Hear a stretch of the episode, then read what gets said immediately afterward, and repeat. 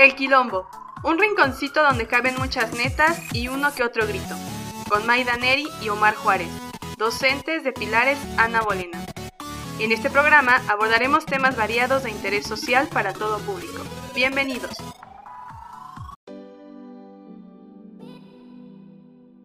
¿Qué rollo, China? ¿Cómo estás? ¿Qué me cuentas? Hola, Kira. Pues todo bien. ¿Qué ¿Tú? Más o menos, hoy tuve una anécdota algo cómica. Lo que pasa es que aquí enfrente de, de la casa de ustedes hay un canal. Ajá. Entonces eh, es como una vía principal. Y en la mañana estaba sacando el carro de reversa. Y no me fijé del lado derecho y venía un ciclista. Uy, Entonces al momento en que yo aceleré para sacar el carro, este chavo iba pasando y por esquivarme se fue ahí, al, ahí a las hierbas del canal y estuvo medio que... Pobrecitos arbustos. bueno, o sea, también pobrecito el vato, ¿no? Pero, pero pobrecitos arbustos. ¿Qué culpa tiene? Eh, En sí no fue culpa mía porque yo estaba saliendo bien. ¿Tú qué tienes que decir a todo esto? ¿Yo? Pues yo no fui. Eh, La verdad se tuvo que haber esperado. Además venía en sentido contrario. Entonces no, no era posible verlo. Yo estaba viendo al otro lado que no venía ningún carro. Pues este cuate me salió así de la nada. Híjole, pues tengan cuidado muchachos. También hay que ser conscientes de que hay dobles sentidos o un solo sentido y pues hay que hacerlo bien. Pues pobres arbustos, pobre vato, seguramente se llevó sus buenos raspones, pero Estaba enojado. se enojó.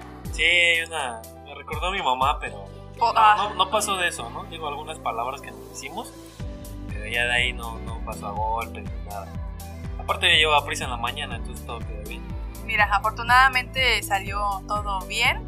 Pues por lo visto no, Que me por lo acuerdo. visto no, Ah, no, no le pasó nada porque todavía tuvo ahí como eh, energía para levantarse Energía- y inventármela. Exactamente. Entonces, pues, si tú nos estás escuchando, vato, que se fue a los arbustos, pues ojalá que estés bien, pero fíjate para la otra.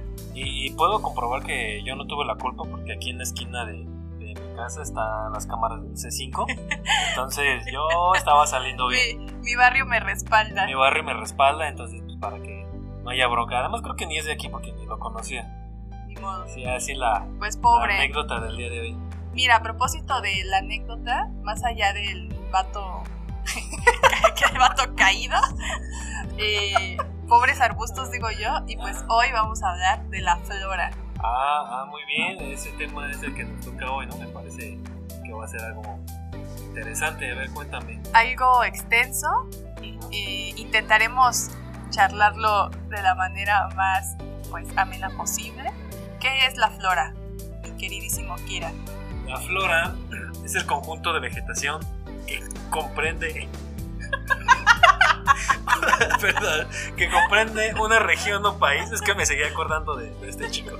Pero bueno, ya, retomando, eh, la flora es el conjunto de vegetación que comprende una región o país. También flora eh, se refiere a las plantas, características de un determinado periodo, ya sea geológico o ecosistema en específico, China. Además, la flora junto con, con la fauna, que son generados por un bioma específico, forma un área biótica o sea una zona de vida. Para, antes de continuar, yo quisiera que me explicara China qué es el bioma, la verdad de- desconozco esto.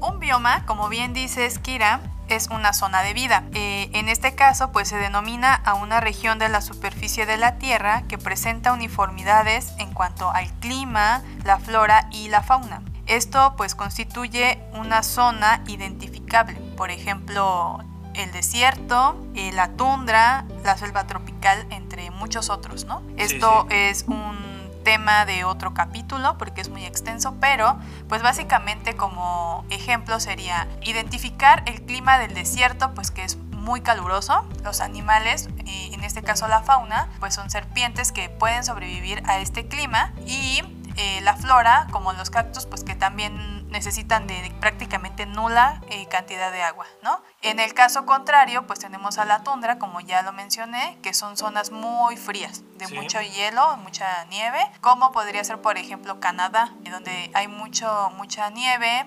Los animales de ahí, pues también son adaptables a este clima, que no podrían sobrevivir al desierto, por ejemplo, Claro. y la flora igualmente, zonas frías. Y en la selva tropical, pues el clima es cálido, hay mayor vegetación, hay mayor cantidad, no mayor cantidad, no diría mayor cantidad de animales, pero pues animales que son adaptables a este clima, igualmente la flora. En este caso, por ejemplo, podríamos encontrar serpientes en la selva tropical, igualmente que en el desierto, pero ninguna de las dos podría adaptarse a eh, un intercambio de, de bioma, ¿no? De bioma. En este caso. Eso es un bioma. Esto eh, les vuelvo a decir, es un tema de otro capítulo porque es muy extenso. Y bueno, pues los recursos abióticos, a pesar de ser considerados inertes como el suelo, el clima, los vientos, las elevaciones, entre otras cosas, son una parte primordial del sustento y el desarrollo de la flora. Recordemos que abióticos pues es lo que no tiene vida. Pero sin estos recursos pues no podría sobrevivir lo biótico. Recordemos que hay plantas que necesitan sombra, la sombra sería un producto o un recurso abiótico y hay plantas que necesitan de luz, que la luz también es un eh, recurso abiótico. ¿Cómo ves, Kira? Bastante interesante, a veces me sorprende toda la información que tenemos que estar asimilando para hacer estos, Sí. estos podcasts. Sorprendente. Me sorprendes, ¿eh? Estás, estás- vas a salir muy intelectual de aquí. No, hombre, a veces soy una cosa, pero bárbara. Intelectualísima. Ahora, también tenemos los tipos de flora. Flora se puede clasificar por regiones, el clima, el medio ambiente, que necesitan para desarrollarse. El periodo geológico que representan, el uso que se les da, la característica de la flora se determina por el nombre que se le da al conjunto específico de las plantas. Entre algunos tipos de flora son eh, según periodos geológicos como la flora paleozoica, donde surgen las primeras plantas con semillas, la cual, la siguiente cuál era China? La flora de la era mesozoica. Estas son que se desarrollan plantas con angiospermas y después la flora de la era cenozoica, eh, donde nacen las plantas coníferas y se expanden las plantas herbáceas. La otra son flora montañosa, comunidades vegetales que se subdividen según regiones específicas como por ejemplo de páramos de bosque montano, de rovedal, etc.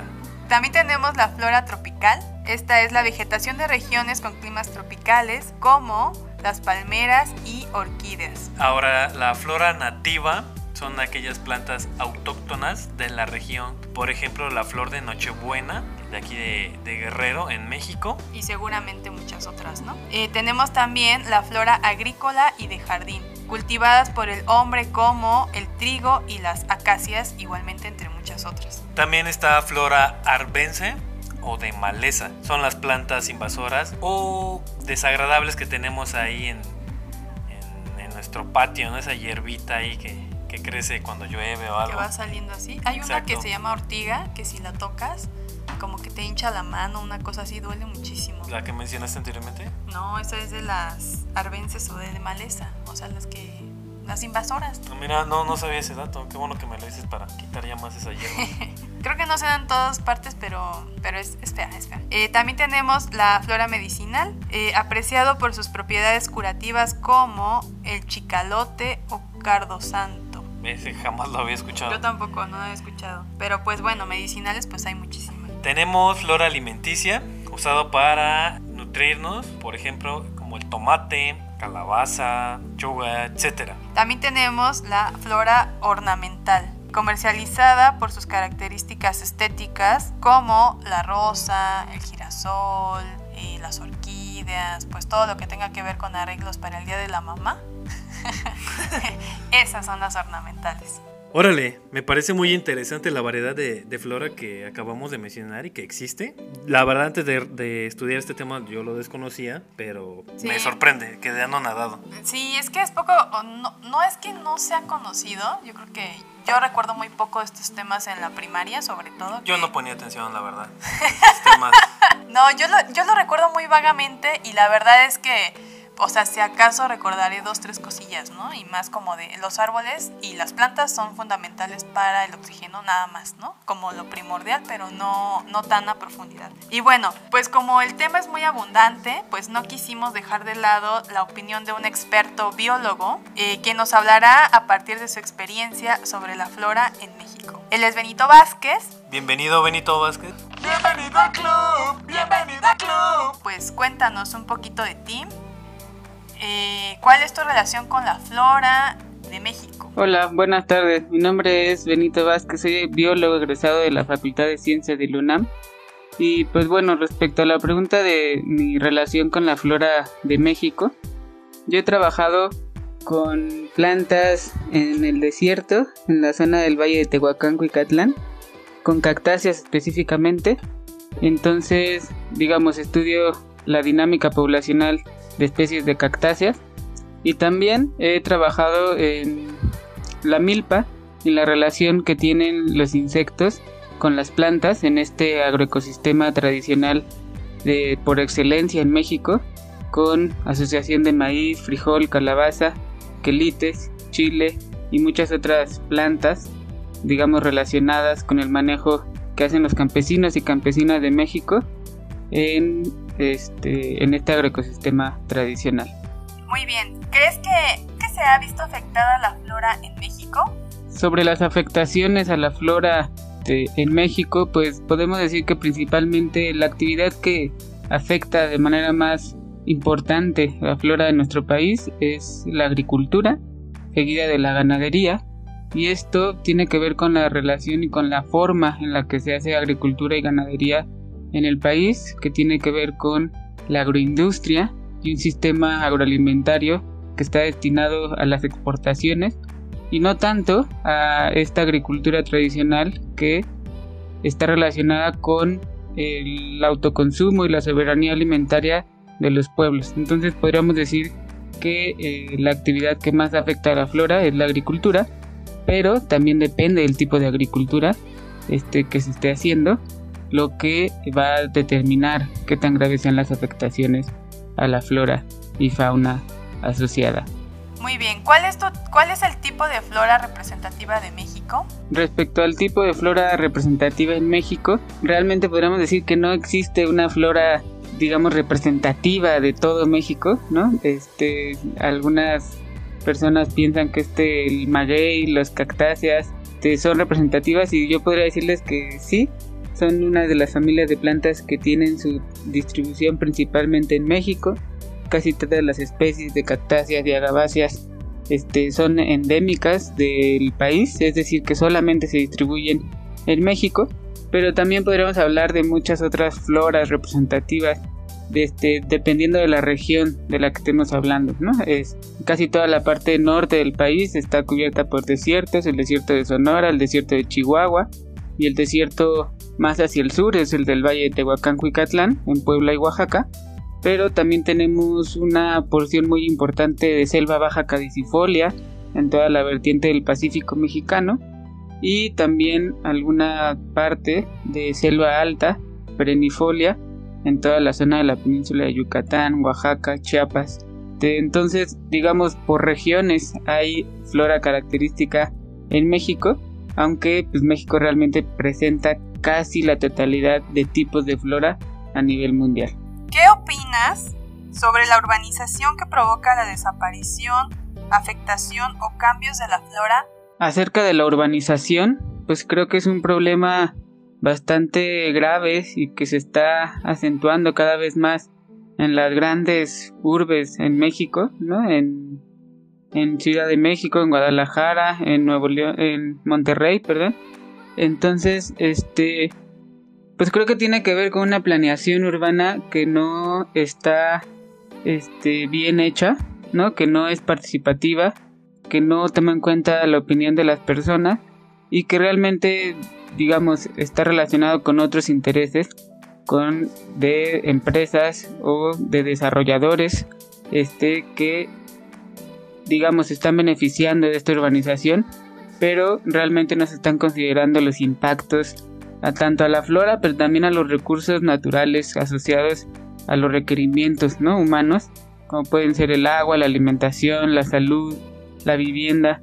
Este, hay un montón de cosas que podríamos decir de la urbanización y yo creo que algo importante es decir que hasta el momento ha sido poco planeada y eso ha generado bastantes afectaciones y cambios drásticos de la vegetación que en muchos casos son irreversibles, ¿no? Cuando hay una urbanización, lo que sucede es que es muy difícil, si no imposible, regresar a las condiciones naturales del medio y eso hace que cada vez vayamos perdiendo más la posibilidad de vivir eh, de los servicios ecosistémicos que provee la naturaleza que está digamos funcionalmente este, adecuada. Es recomendable, según tu punto de vista, plantar árboles y plantas en la Ciudad de México y finalmente, ¿podrías darnos alguna o algunas recomendaciones para cuidar la flora y no dañarla?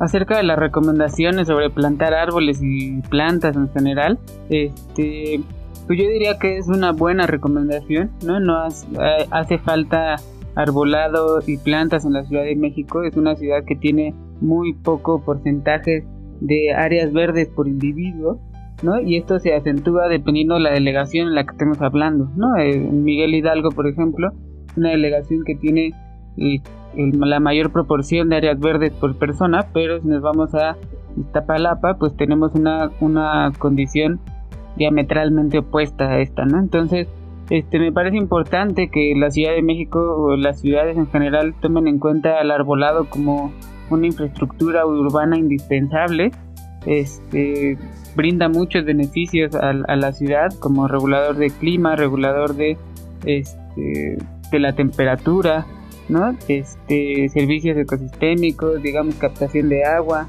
sombra, un montón de, de, cosas fundamentales, ¿no? Es recomendable hacerlo y me parece que sí, sí es recomendable.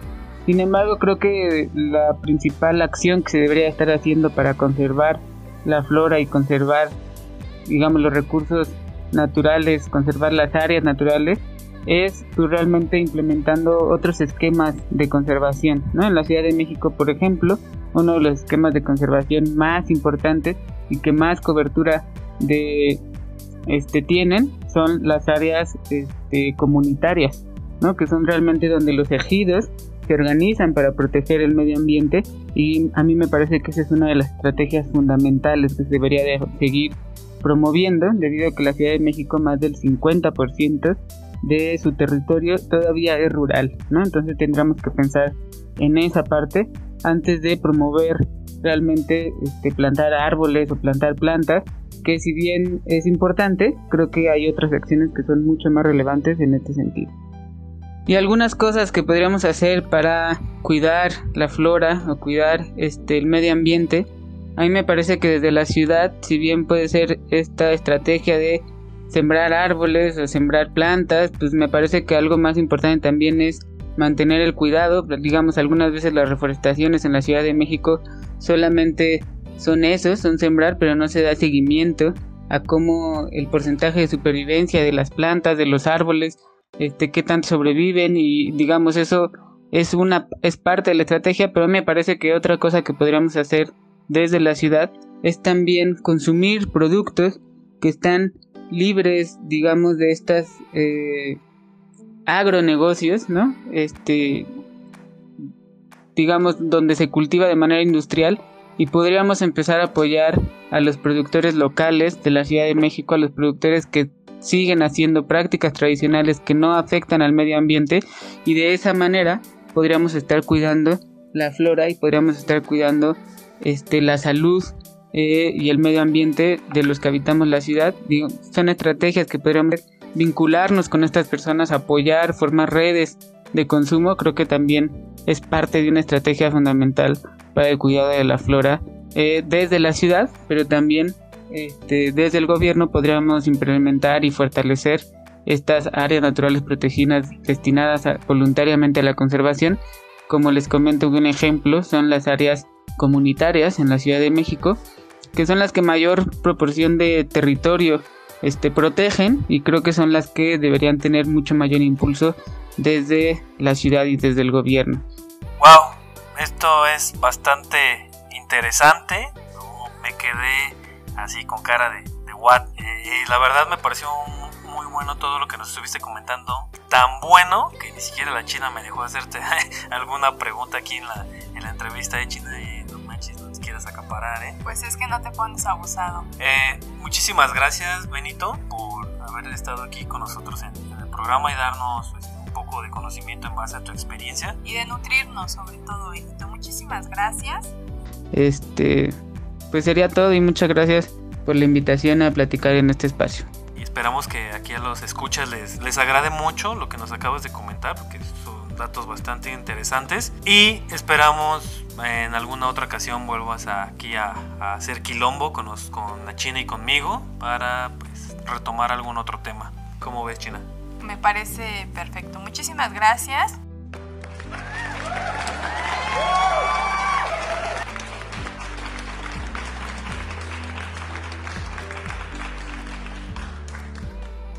Continuando con el tema, En las últimas décadas, eh, los seres humanos, por satisfacer las necesidades, atribuidos drásticamente, perdón, a la desaparición de terreno. Esto ocasiona que miles de especies de flora desaparezcan. eso está muy terrible. Pero bueno, yo aquí tengo una pregunta y es, ¿por qué debemos cuidar la flora? Una de estas cosas importantes es porque alimenta al mundo, en la ganadería y en la agricultura principalmente. Eh, también ayuda a curar enfermedades, da vida al planeta y salva a las especies en peligro de extinción, entre muchísimas otras cosas seguramente, pero principalmente estas. Y, perdón que te haya interrumpido, No te y preocupes. por ello tenemos unos tips para su, cuidado. Eh, uno de ellos sería planta árboles, semillas y flores.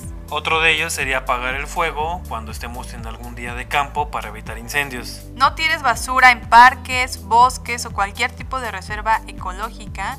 Además de contaminar, pues puedes provocar incendios graves, ¿no? Ya sabes, con las colillas de los cigarros, Exactamente. los vidrios rotos y que además hacen efecto lupa, ¿no? O sea, la, impor- la importancia de no tirar botellas o vidrios Sí, sí, sí, ya, ya, ya. es que causa efecto lupa no lo había cachado. y crea incendios, por eso. El otro sería no talar árboles. Por favor, no caben con los bosques. Sí, estas, eh, estos eh, pequeños, ¿cómo se llaman? As- O sea, en las ¿Leñadores? reservas, los pequeños leñadores.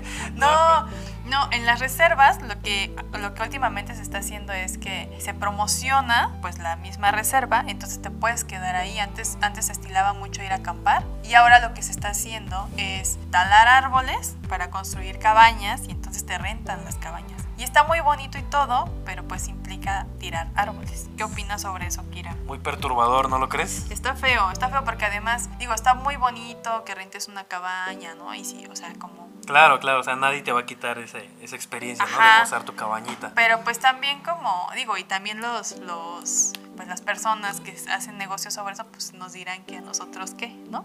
Pero, pues oigan, sí, se quedan muchas aves y muchos, muchas ardillitas sin casa, entonces no, no, no está chido, ¿no? Pero bueno, otra de ellas sería no extraer especies de flora de su lugar de origen. Como el heno. El, el heno para la Navidad se lo usa del muchísimo. nacimiento y todo. Y no está el chido. musgo. El musgo. Yo tengo, te voy a contar una experiencia. En, hace muchos A ver, años échala. que me fui a acampar allá a San Rafael, a las faldas. Y de regreso, ya que, que veníamos bajando en el camino, pues una chica que iba con nosotros, que no voy a decir su nombre, Anónima.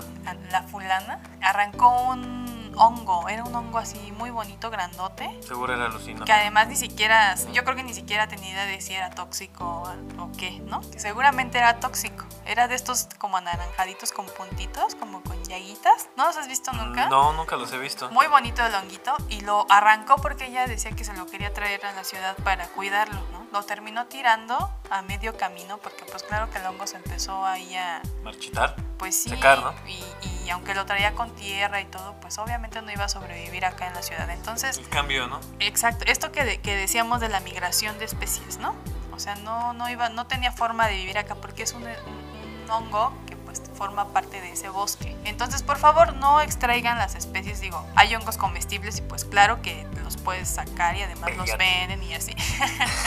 Pero para una quesadillita, pues dices, bueno, ¿Quesadilla de hongos? Quesadillita de Ah, hongos. La verdad a mí casi no me, la- los no me champiñones. late. a mí me gustan. Pero bueno, o sea, son, son justo lo que comentábamos, ¿no? Lo- Los comestibles, pues los podemos usar, ¿no? Pero las plantas que no sabemos, que, que, que ni qué son ni qué nos pueden causar, pues no las toquemos, no las arranquemos, no las dañemos, porque pues nos ayudan. Entonces es importante esto, muchachos, por favor, recuérdenlo muy bien. Para que les quede ahí ese tip, por favor, y no se les vaya a olvidar. Como verán, otra vez lo repito, este es un tema muy abundante. Eh, quisimos separarlo de la fauna porque por lo regular pues nos lo enseñan junto, ¿no? Creemos que es una manera muy amena de explicárselos, de que lo sepan y pues nada, esperamos que nos comenten.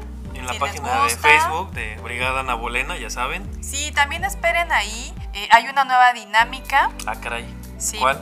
Vamos a subir un video eh, semanal sobre la pregunta del día, si se darán cuenta, hoy no tenemos pregunta del día. Entonces, para que estén al pendiente, hay nueva dinámica, por favor chequenlo. Y pues bueno, yo no me quiero ir sin antes mandarle un saludo especial a Alejandra Morales, que estuvo interactuando con nosotros en la página de Facebook, respondiendo pregunta del día del capítulo anterior.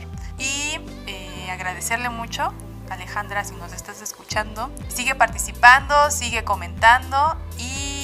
Esperemos que el programa siga siendo de tu agrado. Exacto. Y al resto también comenten, participen, díganos qué les gusta, qué no les gusta. Sigamos haciendo quilombo, Mikira. Muy bien, China. Igual quiero agradecer aquí a Alejandra. Gracias por estar al pendiente de- del programa que sale los lunes. Esperemos sigas así y que le pases la voz a tus amigos o primos, cuñadas o algo, para que nos sigan escuchando. Compartan muchachos, no, no sean egoístas, compartannos. Bueno, entonces eso sería todo por el día de hoy. Nos vemos en la próxima transmisión. Todos Cuídense los lunes, todos los lunes, por favor. Hasta luego.